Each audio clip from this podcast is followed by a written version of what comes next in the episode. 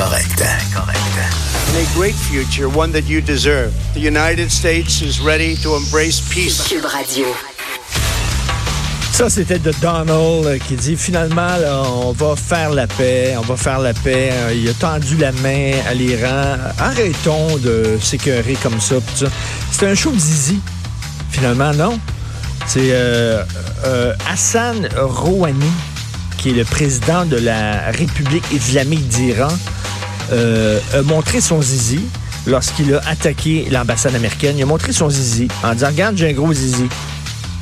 Et là, Donald Trump a baissé sa fly, puis il a sorti son zizi. Il dit, moi, j'ai un plus gros zizi que toi. Hein? Il, a, les a attaqués. Regarde euh, la, la grosseur de mon zizi, j'ai un plus gros zizi que toi. Puis l'autre, il a envoyé des missiles sur euh, des bases américaines en Irak en disant, ben moi aussi, j'ai un gros zizi. Fait que là, les gens ont dit, bon, il est les deux, ont dit, ben oui, regardons ça. J'ai un gros zizi, j'ai un gros zizi. OK, c'est parfait. On remballe notre zizi dans nos culottes et on fait la paix. C'était Mais ça. le concours, c'est pas celui qui pisse plus loin aussi? Ben, c'est la plus grosse graine. OK, qui pisse plus loin.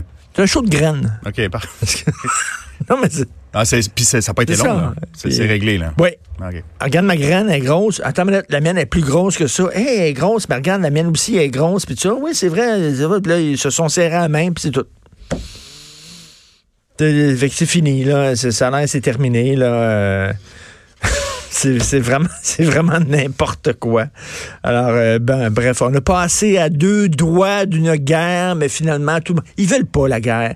Ni les, ni les, les Américains, ni les Iraniens, finalement. Ils ont comme jappé. Regarde comment je suis méchant. Puis là, Donald Trump a fait. Puis là, on a dit, OK, on s'est calmé les deux, puis tout ça, on, OK, on est méchant. OK, on s'est calmé, on fera pas la guerre. To the people and leaders of Iran, we want you to have a future and a great future, one that you deserve. Vous- m'a- tout vous niquer, m'a faire un parking, un stationnement avec l'Iran, m'a vous envoyer des missiles, puis tout ça, puis là, l'autre, les États-Unis, je vais vous faire saigner, ça n'a pas de bon sens, les Américains, puis après ça, OK, c'est correct, on fait la paix. Il n'y a personne... Mais il a donné la raison de m'emmener hier euh, dans son euh, témoignage de presse. là. We are now the number one producer of oil and natural gas anywhere in the world. And we do not need Middle East oil. On n'a plus besoin de vous autres. On n'a plus besoin de vous On est le plus gros producteur au monde, là. On est correct. On s'en fout. Ouais, plus besoin de votre énergie, de votre gaz. En tout cas, ils se sont calmés au moins. Euh, Nathalie Normando qui euh, revendique l'arrêt Jordan, elle veut qu'on cesse de l'écœurer. Ça, c'est un, un scoop de Cogeco Nouvelle. Elle a, euh, elle a écrit un, un texte, elle a envoyé un texte, finalement, une déclaration. Puis je la comprends. Vraiment, je la comprends. Je vais vous lire des extraits de la déclaration euh, qu'elle a publiée, Nathalie Normando. Elle dit... Trois ans, neuf mois et 27 jours se sont écoulés depuis mon arrestation.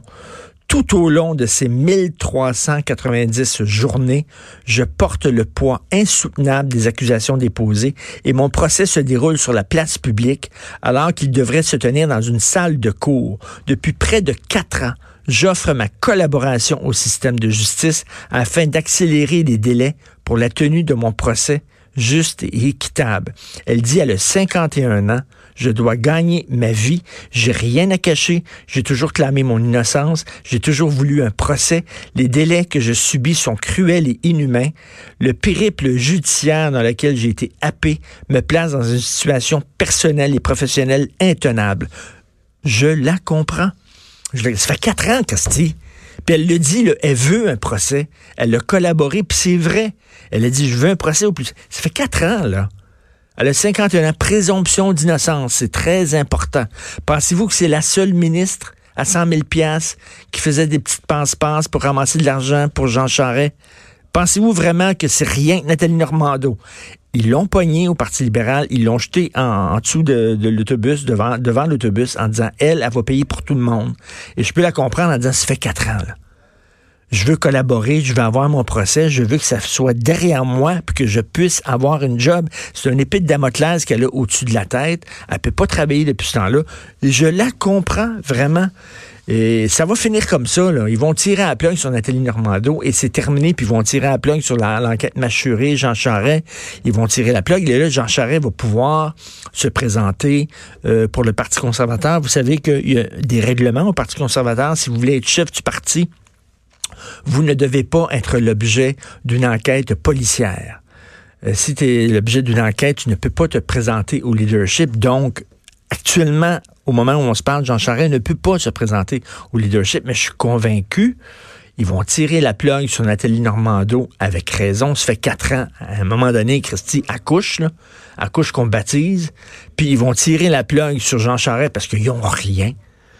Ils n'ont rien. Certains diront peut-être avec raison, malheureusement. En tout cas, bref, ils n'ont rien. Ils vont tirer la plug. Il va se présenter. Tous ces gens-là sont morts de rire. Totalement. Mais euh, donc, elle a dit, et puis vous avez entendu tantôt euh, l'entrevue de, de Benoît avec euh, Yvon Michel. Si vous avez écouté tantôt, Yvon Michel, là, la, régie des l'alcool et des jeux qui sont vraiment, ils sont scandalisés que des gens du crime organisé aient pu assister à un gala de boxe. Da, je suis allé dans certains galas de boxe, tu les vois, ils sont ringside, ils sont là, les Hells Angels avec leur crest et tout ça. c'est impossible d'organiser un gala de boxe sans les Hells Angels. Voulez-vous rire de moi? Ils viennent d'allumer en disant, hein? Il y a du crime organisé dans des, dans des galas de boxe. Hein? Je dis, si c'était pas du crime organisé, il n'y aurait pas de gala de boxe. Ils sont là tout le temps, ils sont toujours là. Voyons donc, qui dit qui dit boxe dit crime organisé? Regardez l'histoire de la boxe. Ils sont, ils sont pas mal avec les Hells, avec le crime organisé, avec la mafia. Eddie Mello, rappelez-vous, Eddie Mello. C'était un boxeur, euh, un espoir, un jeune espoir, puis tout ça qui s'est fait tirer dans un stationnement à Toronto, s'est fait tirer une balle dans la tête parce qu'il était chauffeur. Il était chauffeur d'un des chefs de la mafia. C'est souvent ce qu'ils font là. Une fois qu'ils quittent, je dis pas qu'ils sont tous comme ça, mais une fois qu'ils quittent la boxe professionnelle, il y en a beaucoup qui s'en vont dans le crime organisé. Peut-être moins présentement, mais il fut un temps quand même où les liens entre le crime organisé et la boxe, quand même, c'était assez, c'était assez, ces gens-là se tenaient beaucoup. Et là, la régie des jeux des alcools dit, ah! Épouvantable. Il y a du crime organisé dans des galas de boxe? Ça n'a pas de bon sens. faut faire le ménage là-dedans. D'après moi, ils ont regardé Rocky, puis ils se sont dit, dans Rocky, il n'y en a pas, donc il ne devrait pas en avoir. Ben oui. Dans Rocky, c'est clean, là. C'est clean. Ah oui, j'ai regardé. vrai, Rocky, là. Rocky, c'est clean, clean, clean. Il n'y a pas de... Il y a des communistes. Oui, ceux-là sont... Les communistes, quand même, il y en a beaucoup. C'est dans Rocky 3, 4? Euh, As-tu vu les, toutes les Rocky, toi? Non, je, suis arrêté à 3. Parce que Rocky 5 ou V, là, Rocky 5, une moment ça, ça, on l'a compris, là. qui est bon. Moi, j'ai vu le premier That's Ah oui? Le premier est génial, super bon. Mais c'est c'est lequel? Euh? C'est le, le thème du 3. 1982. Mais c'est le thème du 3, c'est le thème du 2, c'est le thème, du le thème de Rocky. C'est le thème du 25. Oui, mais c'est se renouveler, c'est important. Les communistes, c'est correct. Là, dans la boxe, les communistes, il n'y a aucun problème. Dans le droit. Mais le crime organisé non, c'est pas, dans la boxe. Non, c'est pas organisé comme ça. Est-ce que t'es euh, Fred, et tu tombé en bas de ta chaise quand t'as appris ça, toi, ce matin? Moi, je suis jamais allé dans un combat officiel de boxe. J'ai pas vu de mes yeux vu euh, quelqu'un assis avec euh, ses, ses, lettres dans, son dos, ses, couleurs. C'est là qui est drôle. C'est drôle, un gala de boxe. T'as des, des gens d'affaires, t'as la mafia, t'as des vedettes. Qui, T'as des vedettes. Et tout ce monde-là se mêle ensemble, se prend en photo, se fait des selfies, puis tout ça. C'est vraiment très étrange.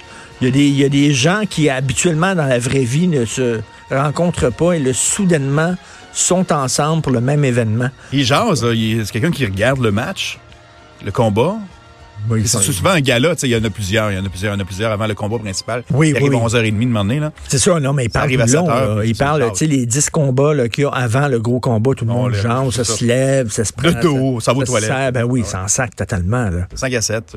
C'est ça, puis là, ils attendent le gros combat. Ça dure 20 minutes, même pas. Puis, Le euh, crime organisé dans la boxe, j'en reviens. On tue la une. Je pense qu'on tue la une. On tue la une. On change le journal. Vous écoutez politiquement incorrect.